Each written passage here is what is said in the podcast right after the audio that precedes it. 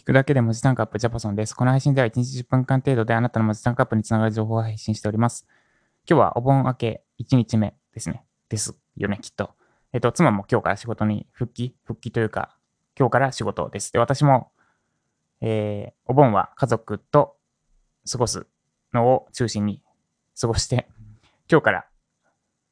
平常モード、平常運転で仕事をやっております。なんで今日はちょっと緩め、緩めなのかな。ウェブライターというよりはモチベーション関係のお話をしていこうと思います。今日のタイトルは、こけないことよりも、大怪我しないこけ方の方が大切です。ちょっとタイトル微妙ですね。こけない、こけないことよりも、どうこけるかが大切です。こけないことよりもどうこけるかが大切。私には1歳7ヶ月の息子がいます。で、だいぶ歩けるというか、もうちょっと小走りぐらいできるようになってきて、走られると追いつくのにちょっと一苦労するぐらいのスピード感。で、この間、まあの、えっと、私のばあちゃん、つまり息子からするとひいおばあちゃんのところに遊びに行ったんですが、一緒に二人で温泉入って、で、脱衣所で、まあ、息子にまずクリーム塗ってパンツ履かせますと。で、私は全裸ですと。で、私はちょっと着替えるからちょっと待っててねって息子に声かけて、一瞬、もう本当に2秒ぐらい目を離したんですね。服を取るために。で、そしたら息子がいなくなってて、パッと振り返ったらもういなくて、で、まさかと思って廊下行ったら、もう廊下に出てて、パンツ一丁で。まあ、の、廊下があって、廊下から、その、脱衣所の入り口があって、脱衣所の入り口出ると、その、受付みたいなところなんですけど、危うく、その、パンツ一丁で、外に出ようとしてて、で、私は全裸ですと。で、その、脱衣所の入り口ギリギリのところで、息子を捕まえ、急いで走って追っかけて捕まえて、で、息子は、なんか追いかけられて楽しそうになおさらスピードアップして、外に、外に出ようとしてて、危うく全裸で息子を、その、温泉の受付のところまで追っかけなきゃいけない状況になりかけたぐらい、早く動けるようになってきているんですが、えっと、車が少ない場所とか、あと私がよく朝散歩してる森であれば、なんか別に、そのこけ、安心して見てられるようになりました。で、なんでそうなったのかっていうと、息子がこけ方を覚えたからです。まあ、ちょいちょいこける。1日に普通に歩いてて、1回かな ?1 回もこけないかな ?0.6 回ぐらい。2回外に散歩行けば1回はこける。もうちょいかな ?0.8 回ぐらい。まあ、細かい数字は置いといて。まあ、割と頻繁にこけるんですが、こけ方が上手になりました。その前にちゃんとパターンって手をついて倒れる。顔面打ったり、あと横向きに倒れ、横とか後ろに倒れたりしなくなってきたので、別にそんなに近くで、もちろん車通りが多いとか、人通りが多いところでは、ちゃんとそばにいているんですが、人通り少なくて、で、周りに危ないものもない状況であれば、ある程度離れてても、仮にこけたとしても大丈夫な状態になっていきました。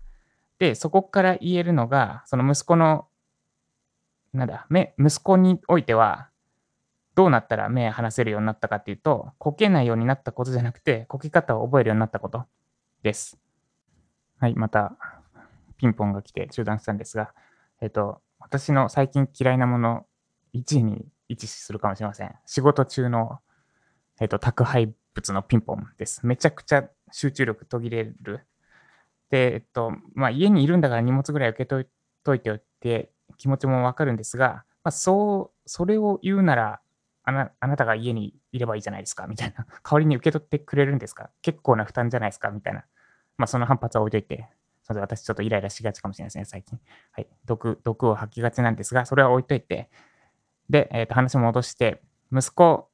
を安心して見られるようになったのは、こけないようになった時じゃなくて、こけ方を覚えた時でした。で、これは仕事にも言えると感じました。えっと、なんか失敗しない前提で動こうとしてしちゃってませんか？まあ私もそうなんですけど、初めから失敗しないっていうのは無理なので、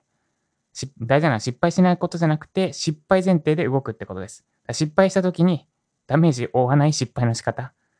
で失敗する。あ、まあ二つですかね。まずそもそも初めからうまくいくわけないので、こける前提。まあまず間違いなくこけるだろう、失敗するだろうって前提で行動する。で、その上で失敗した時に被害が大きくならないように、失敗の仕方を覚えておく。失敗の仕方を気をつけておくですね。失敗して、なんだろう、借金数百万、数千万を負うみたいなのは、もうなんだろう、大事故ですよね。そうじゃなくて、まあ失敗したとしても別に、なんだろう、ノーダメージ。あ、やっぱり失敗したか。あ、やっぱりこけたかぐらいですね。まあ手のひらちょっとすりむいたぐらいで済むような失敗で済むように準備しておくってことですね。ってのを意識すると行動しやすくなるはずです。で、私も割と、なんだ、例えばセールスレター書いてあると、ちょっと怖いなと思って様子見で、なんだ、出す前に何日かも遂行重ねちゃったり、ちょっとひよったりすることがあるんですが、それは時間の無駄なので、もう初めからうまく、初めから完璧なものができるわけないので、まずはやってみて、失敗前提で出すってことを意識してみましょう。で、記事書く際も一緒です。1記事目から、まあ、仮に私の講座とかを受けて、どんなに、なんだ、頭で理解できていたとしても、1記事目から完璧な記事書けるわけがないので、まあ、1記事目ではこんなもんだろう、とかうまくいくはずないだろうっていうので書き切って、まず公開するところまでやりきりましょう。で、それが仮になんかあまりいい結果出せなかった。SEO で上位取れなかったり、あるいは私からの添削でボ、まあ、他人からの添削でボコボコにされたりしたとしても、まあ一発目だから、うまくいかないだろうって思いでいれば、そんなにダメージ食わずに、また次の記事に取り組めるはずです。なので、初めからうまくいくわけない。なんか失敗前提、か失敗して当たり前っていう体で取り組むようにしましょう。失敗して当たり前っていう手で取り組む。そして失敗した時のダメージを最小限に抑える。この2点意識してやっていきたいなと私自身も息子の歩いているところから考え、感じました。以上、こけないことよりもこけ方が大切でした。この配信が参考になった方、いいねお願いします。まだフォローててない方はスタイフのアプリにそれしてフォローしてみてください。ということで今日は私は、えっと、ライジャパの講義で作っていた記事を2つあって、仕事つまらないのキーワードを狙った記事と、ウェブライターワードのキーワードを狙った記事です。で、この2つをもうさっさと完成させようってことで、今日スパートをかけております。で、ここで今、私が、私自身がつまずいてるというか、のは、えっと、執筆の実践動画ってめちゃくちゃ消耗するというか、難しいんだなって感じました。なんか、グダグダになりがち全部きっちりきっちりやろうとすると、なんかリアリティに欠けるし、かといって、本当に執筆してるところ全部取ると、凄まじいボリュームになっちゃうので、なんかうまく伝えるやり方、こういう感じで書いてますって、最小限で伝えるやり方が難しいなって感じております。で、あと、ライジャパ、ウェブライターに必要な能力って、えっと、分析と分析と表現かな。3段階に分けると分析と設計と表現なんですが、ライジャパンが今強いのって多分分析と設計のところなんですよね。要は、リサーチと、ウェブライター用語に置き換えると、リサーチして構成作るところまでは、かなり濃く扱ってる。まあ、他の講座も多分そうだと思うんですけど、ですが、その構成作った後の執筆のところって、言語化がめちゃくちゃ難しい。えっと、こういうことを意識して、こう、この辺のテクニック使って書くといいですぐらいしか伝えられなくて、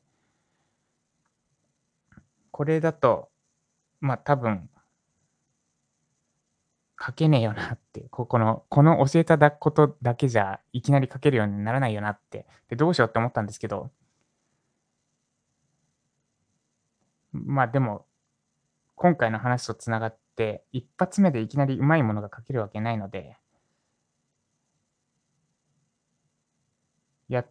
数を打ってもらうしかなくて、ただ、数打った上で添削出してくださいと乱暴なので、その添削に至るまでに数打てるような何かを盛り込む必要があるなっていうのを、私自身が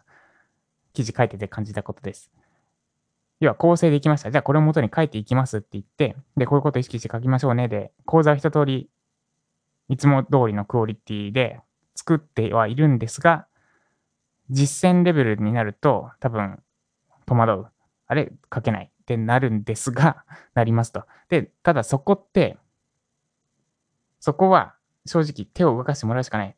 私からできるのって、自転車で言うと自転車の乗り方を教えることなんですよね。えっと、スピードを、